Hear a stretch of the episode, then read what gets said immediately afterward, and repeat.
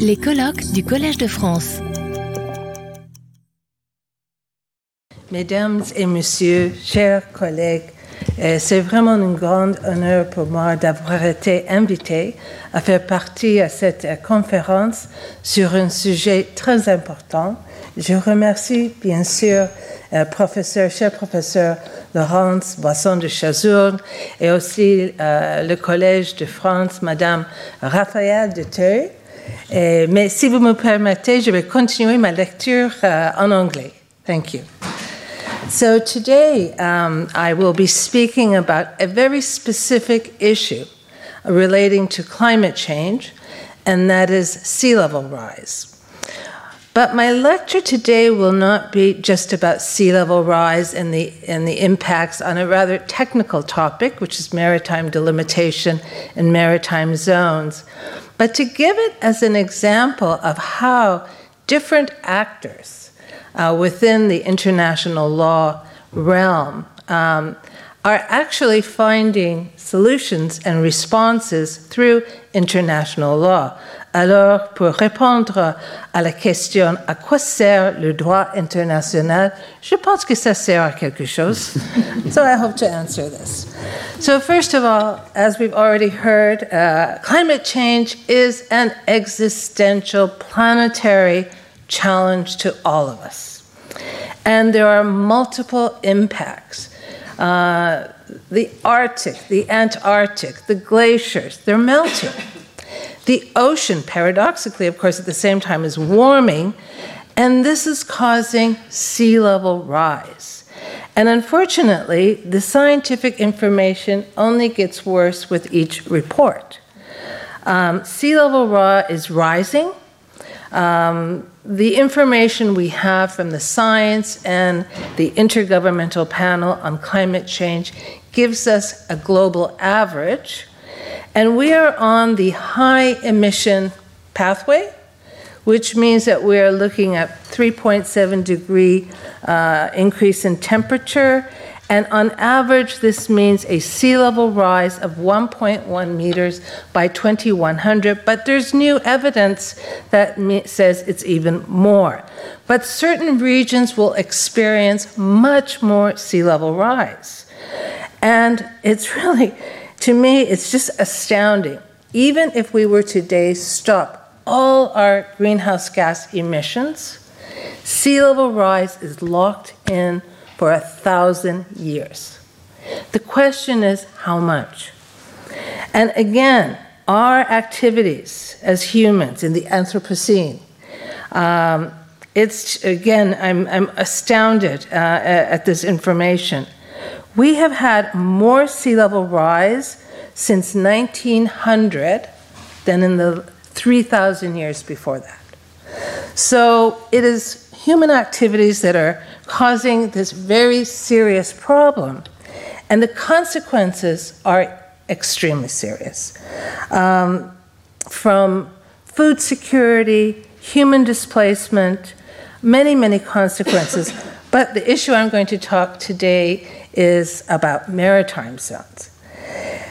And, um, and the possibility of loss of access to uh, natural resources that are part of these maritime zones. And importantly, from international law, international relations, from, from our standard of living, the legal uncertainty that this creates and the instability in our relationships at the international level. Um, so, uh, for example, just to, the, to give you an example, the Pacific Island states are, uh, Im- have immediate impact. They are actually feeling this now. And so, this is why they have been very much at the forefront. And the issue of sea level rise, even though it has now gained a great deal of attention, in reality, it's the first declaration was in 1989, the Malé Declaration. And indeed, even in 1990, scholars started writing about this issue, but it's taken many years before we've arrived to the point now where we are really looking at it uh, at a, with heightened urgency. So, what I'm going to now tell you is what is the legal problem? So, this is a little bit of the context we're looking at. Well, the starting point is international law, the Law of the Sea Convention, and other rules of international law.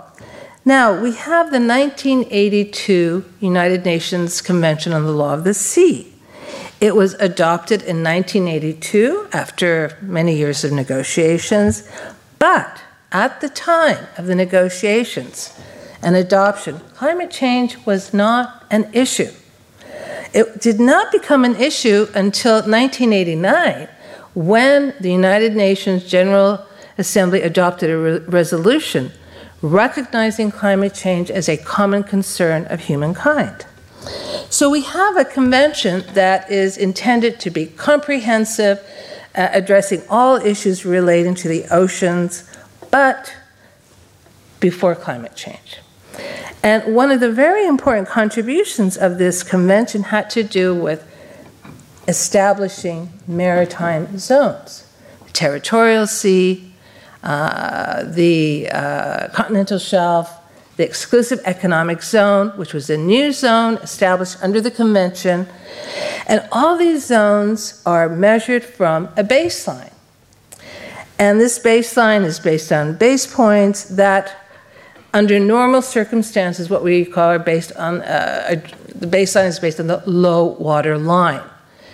But that low water line was picked at a time when it was considered to be relatively stable. Well, that has changed with sea level rise. The problem is the Law of the Sea Convention doesn't address what happens when there is a significant change in sea levels. And why that is important is that it is not clear in the convention, and I'm not going to be technical, it's not clear in the convention whether that baseline has to be changed, what we call ambulatory, should there be a change in sea levels. Whether states who have already established their maritime zones and uh, note, made notifications and deposited with the Secretary General now have to go back and redo all of this, which, may I say, is very lengthy, very expensive.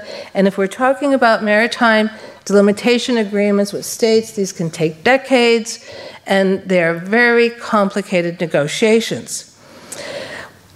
It is important because, um, and particularly from the environmental aspect, which is the topic one of the important parts of the, the, the, innovations, I would say, of the convention was the exclusive economic zone, which is measured from 200 nautical miles from the baseline that measures the territorial sea. In this exclusive economic zone, which was once high seas, um, the coastal state has exclusive sovereign rights to explore, exploit, conserve, and manage living and non living resources, and of course, very important fisheries. And for example, the Pacific Island states, we're talking about 30 million square kilometers. And an important phenomenon that has taken place in the last years is also the establishment of marine protected areas in exclusive economic zones. So, to make it very clear, the problem is that if international law takes a position that the baseline must be redrawn, which means that with sea level rise has to move landward. Does that mean that all the maritime zones have to move landward?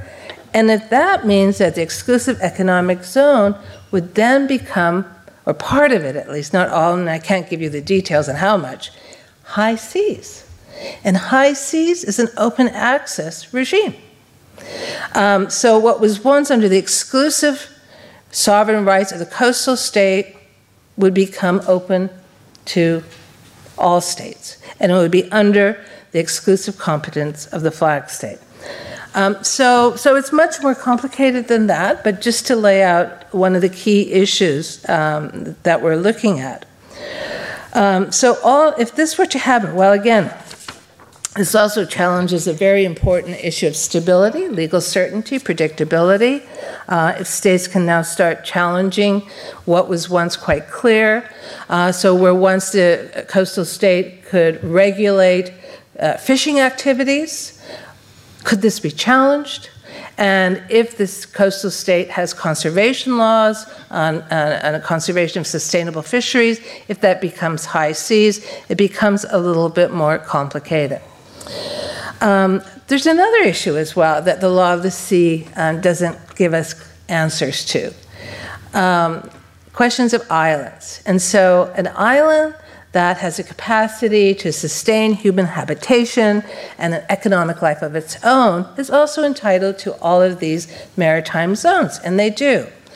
However, with sea level rise, these islands are becoming uninhabitable, either because they're losing territory, the waters are becoming salinated, no drinking water, they can't do agriculture, does that then mean that that island will become, under the law of the Sea Convention, a rock, which cannot sustain human habitation or an economic life of its own?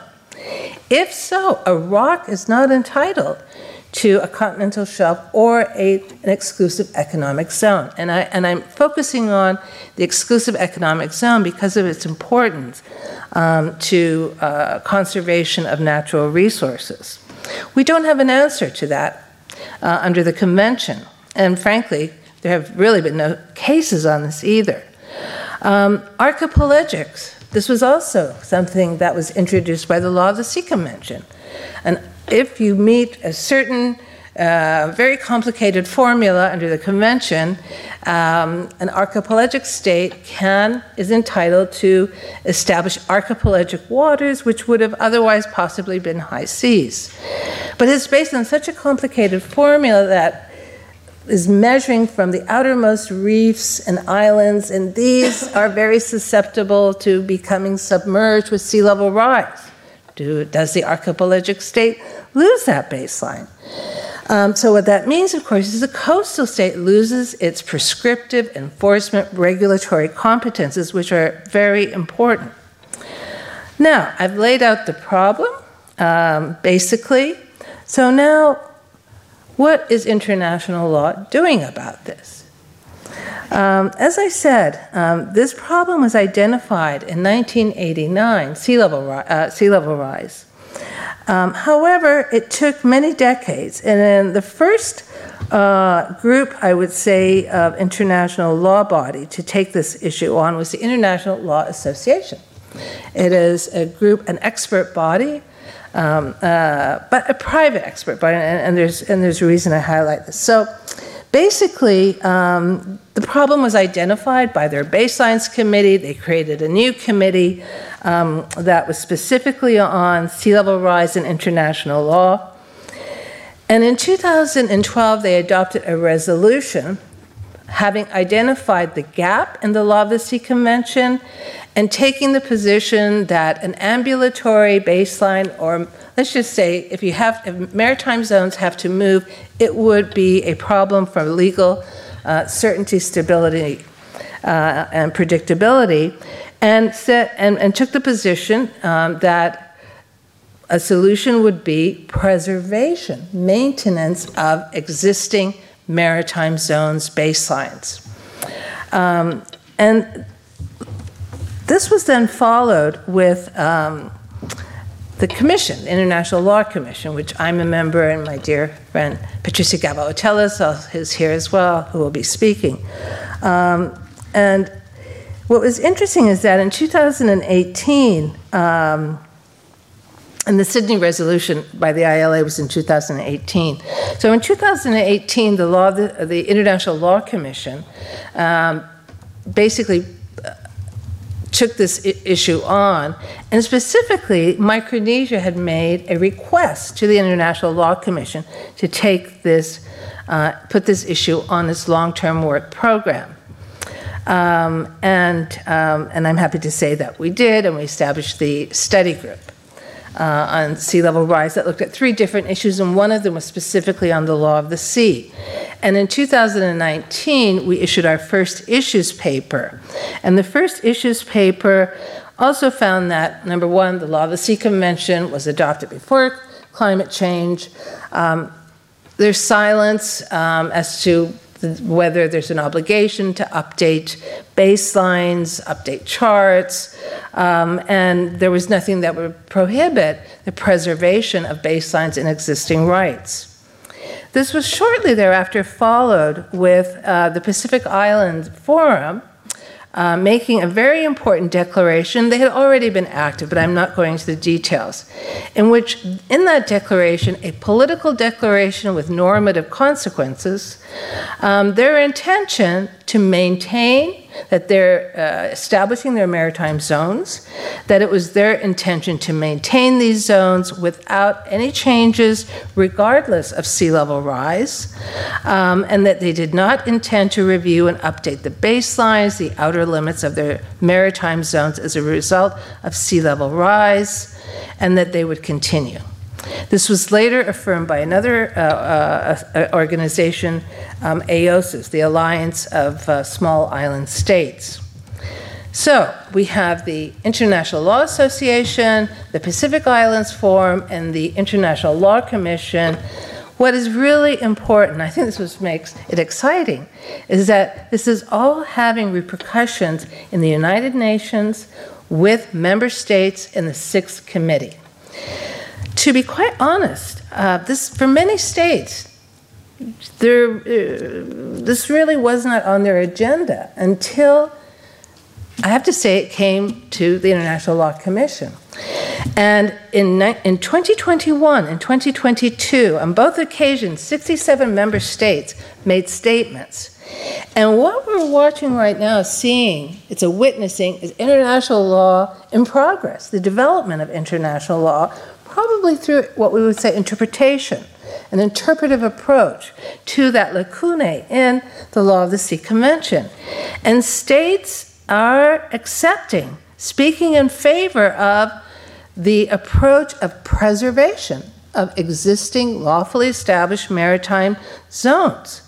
Um, even the United States, which did not have that position, uh, in 2022 stated its new policy that it would not challenge um, maritime zones established, lawfully established uh, due to sea level rise. The Security Council held uh, a meeting on sea level rise just on February 14th, because it's Valentine's Day, I remember the date. Um, a very important one. And the ILC was represented there. And Many states spoke in favor of this legal response, including Japan, who also agreed with the notion of preservation. And the core issue here is not protective of the environment, which it is for many of us, but for legal certainty, predictability, and, stabi- uh, and stability. Um, so um, I think what we can see here is international law in action through different actors, starting with the international group of experts, the ILA, finding its way into the International Law Commission, which is a subsidiary body of the United Nations General Assembly with the mandate for progressive development of international law and its codification, a regional body of states uh, the Pacific Islands Forum, and now the United Nations. So I hope this will be a positive example of international law actually responding to a very serious problem. And fairly quickly, I would say, once the machine was in motion, and that international law does matter. And so, with that, I thank you very much for your attention. Ah, merci beaucoup pour, euh, pour cette intervention et cette euh, conclusion sur une note positive. Je vous avais fait bénéficier de votre grande expérience et expertise au sein de la Commission du droit international.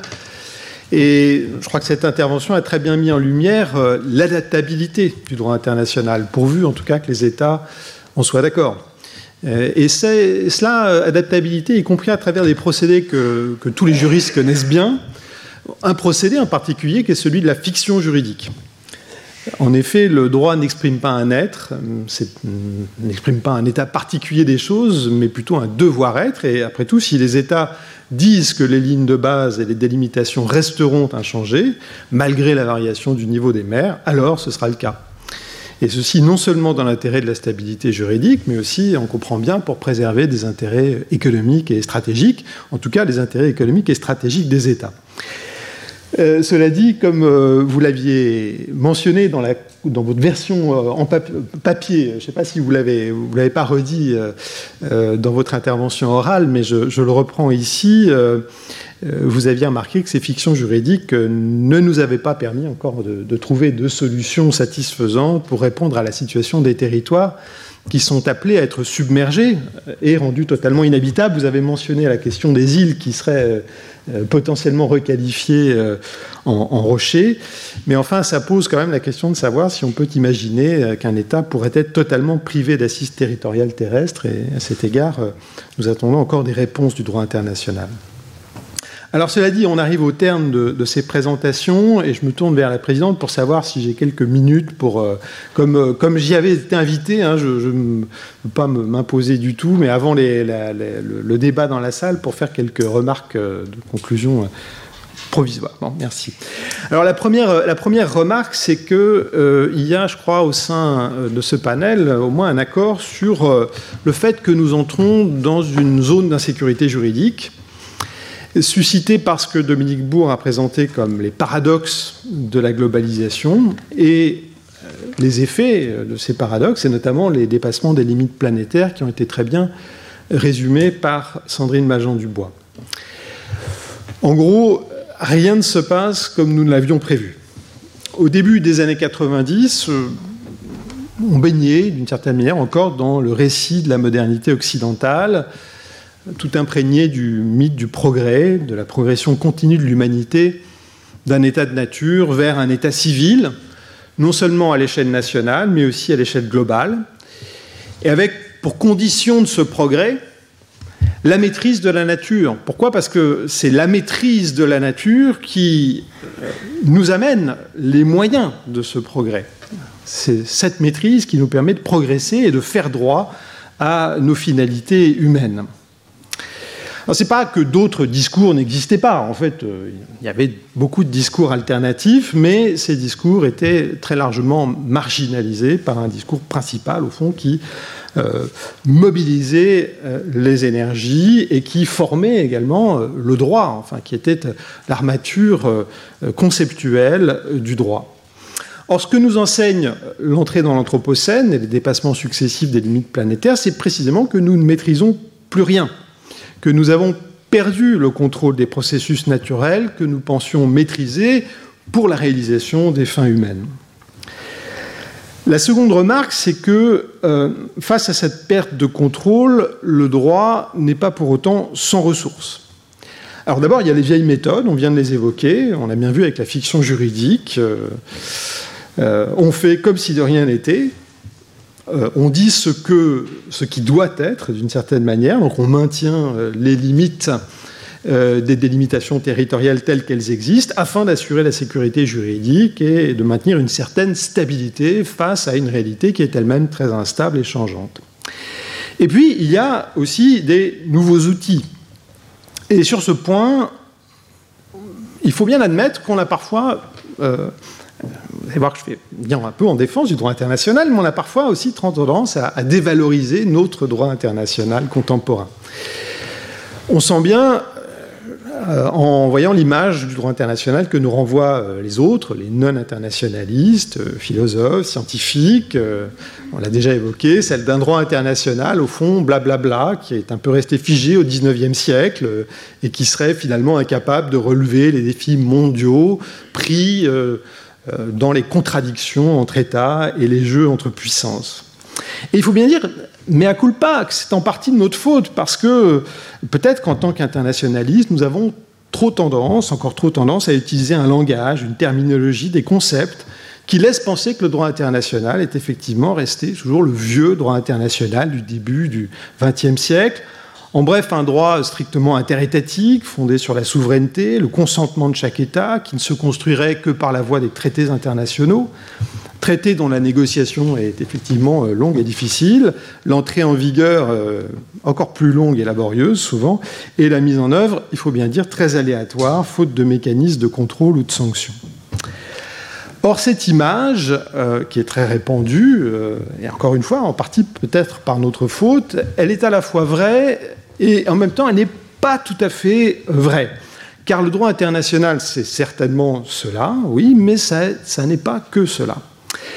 Certes, les États gardent la haute main sur les négociations, mais celles-ci se font désormais sous la surveillance et parfois avec la participation à divers degrés d'autres acteurs. Il faudrait là entrer un petit peu plus dans les détails. Je n'ose pas évoquer la figure de la société civile qui, en tant que telle, est saturée de controverses. Certes, le droit international euh, et le traité international occupent encore une place importante dans la formation du droit international, mais il existe aussi d'autres modalités d'élaboration des normes plus souples. Et d'ailleurs, la Commission du droit international, il faut le remarquer, depuis quelques années, rédige assez peu de traités internationaux, a délaissé cette forme pour des modalités plus souples. Certes, il existe encore peu de sanctions euh, dures, mais on voit apparaître aussi de nouveaux modes de gouvernance euh, multiniveaux qui se mettent en place dans plusieurs domaines, qui obéissent à une logique différente de la logique traditionnelle du droit international strictement interétatique, et qui n'en sont pas forcément moins effectives pour autant. Et on pourrait multiplier, au fond, les, marques, euh, les, les, points sur lesquels le droit international a fondamentalement changé ces 70 dernières années, on pourrait dire. Face à ce contraste entre euh, les concepts et les mots que nous utilisons et la réalité du droit international, il est sans doute de notre responsabilité en tant qu'internationaliste de donner à voir le droit international tel qu'il s'est développé. Or, si le monde se transforme, si la globalisation est une réalité, le droit international s'est aussi transformé et n'est plus strictement un droit international et interétatique. Il est aussi devenu en partie un droit global, un droit que moi je me plairais à qualifier de cosmopolitique. Alors, est-ce que cette cosmopolitisation du droit international, parce que vous allez me dire, là, on est un petit peu dans les lendemains qui chantent, ou une vision euh, un peu optimiste euh, de, de l'avenir du droit international Oui, j'essaie de donner un peu d'optimisme face à cette avalanche de mauvaises nouvelles qu'on nous a données ce matin, il faut bien dire. Mais pour autant, est-ce que, je vais revenir à un petit peu plus de nuances, est-ce que cette euh, cosmopolitisation progressive du droit international suffit et suffira à le rendre effectif face aux défis planétaires? Et là, donc, un petit peu plus de nuances, je n'en suis pas tout à fait sûr, et c'est ma troisième remarque. Et dernière remarque, même si euh, le droit international a fondamentalement changé et s'est adapté face aux défis de la mondialisation, il n'est pas certain que ces changements aillent suffisamment vite ou soient suffisamment radicaux pour répondre à ces défis. D'une part, en effet, conceptuellement, précisément, euh, nous sommes toujours empêtrés dans des concepts issus de la modernité classique, et ça n'est pas simplement euh, les juristes internationalistes, c'est aussi toute la pratique du droit international. C'est pas très étonnant, parce qu'au fond, toute cette terminologie, tout cet attirail conceptuel, fondamentalement, c'est un attirail qui a été construit par les États, pour les États, qui favorise les intérêts des États, c'est-à-dire fondamentalement des gouvernants qui sont en place. Et donc là, il y a au fond euh, un langage et un attirail conceptuel un petit peu corporatif ou corporatiste qui tend à s'imposer dans la pratique internationale malgré les changements qui sont à l'œuvre dans la pratique. Même si, au fond, euh, nous voulions ce droit cosmopolitique et si nous voulions une accélération de cette cosmopolitisation sans conceptualisation claire euh, et sans éclaircissement conceptuel dans la pratique, on ne pourrait pas le réaliser parce que le droit a une dimension performative, mais les concepts aussi évidemment sont performatifs, ce sont les idées qui forment la réalité. D'autre part, factuellement, le droit, évidemment, ne peut pas tout. Euh, Sandrine l'a rappelé tout à l'heure, euh, il faut rester modeste. Le droit est, est, un facteur de changement, mais pas le seul facteur de changement. Et il faut euh, des changements dans les faits qui sont à la fois des changements éthiques et politiques. Changement éthique parce que le cosmopolitisme, ça n'est pas seulement du droit, c'est aussi une éthique, et en particulier une éthique de l'ouverture à l'autre au sens large, pas simplement l'autre humain, mais aussi l'autre non humain. C'est aussi une éthique du renoncement à la volonté de maîtrise illimitée, et ça, nous n'y sommes de toute évidence pas suffisamment préparés intellectuellement. Il faut aussi des changements politiques, parce que le système politique mondial est fondé sur un lien intrinsèque entre l'État moderne et ce que Stéphane Audier a appelé le productivisme. Je préfère utiliser cette expression à, la visée exclusive sur le capitalisme. Je crois que c'est beaucoup plus large que ça, même si fondamentalement c'est vrai que le modèle dominant aujourd'hui c'est le, capitalisme, mais il y a des modèles alternatifs au capitalisme qui sont tout aussi dépendants de cette, de cette vision de maîtrise de la nature. Or, c'est justement ce lien, au fond, entre État moderne et productivisme qu'il faudrait parvenir à desserrer pour faire de l'État un État cosmopolitique, c'est-à-dire un État qui adopte une éthique d'ouverture à l'autre. Et pour faire de chaque État cosmopolitique une unité politique dans un monde qui repose sur une cosmopolitique et non pas sur une politique internationale au sens d'une politique de confrontation entre puissances. Vous l'avez compris, euh, ces changements fondamentaux, éthiques et, politiques, sont difficiles à, réaliser si l'on revient aux contraintes du monde multipolaire qui euh, auxquelles Dominique Bourg a fait allusion tout à l'heure. On n'a pas le temps évidemment de s'étendre là-dessus, mais chacun comprend que tant la structure de l'économie mondiale que les rivalités de puissance qui sont à l'œuvre aujourd'hui ne nous facilitent pas la tâche. Alors il faut croire pourtant que cette tâche n'est pas impossible à réaliser. En tout cas, ce qui est certain, c'est que si des solutions sont envisageables, elles ne peuvent pas venir que des États.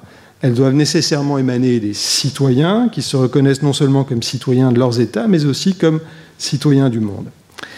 Et surtout, comme aurait dit le, vieux Kant, même s'il euh, n'est pas sûr que ça ne soit pas une chimère, c'est en tout cas un devoir que d'y travailler sans relâche. Je vous remercie. Retrouvez tous les contenus du Collège de France sur www.colège-2-france.fr.